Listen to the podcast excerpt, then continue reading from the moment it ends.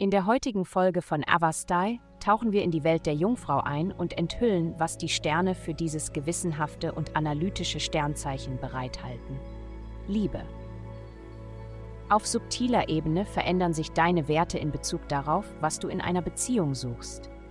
Während du zuvor wusstest, was du wolltest, bist du jetzt nicht mehr so sicher. Du neigst dazu zu denken, dass du eine bestimmte Art von Person wollen solltest, aber fängst jetzt an, einen völlig anderen Typ zu bevorzugen.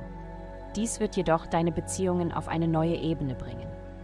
Gesundheit. Wenn du unausgeglichen fühlst, ist es etwas belastender als für andere Menschen. Zum Beispiel, wenn du deine Übungsroutine unterbrichst, spürst du die Auswirkungen ziemlich stark.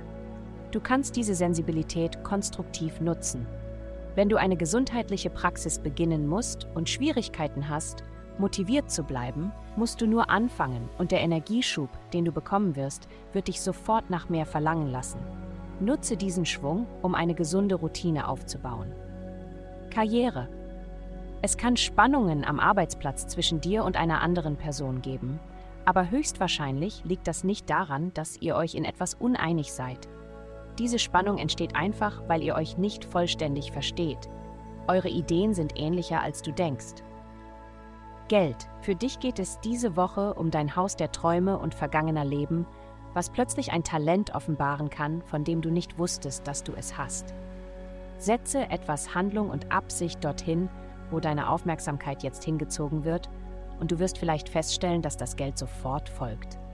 Solange du auf dein inneres Wissen hörst, wäre es schwer, sich eine glücklichere Zeit vorzustellen. Heutige Glückszahlen minus 96, 726. Vielen Dank, dass Sie uns in der heutigen Folge von Avastai begleitet haben.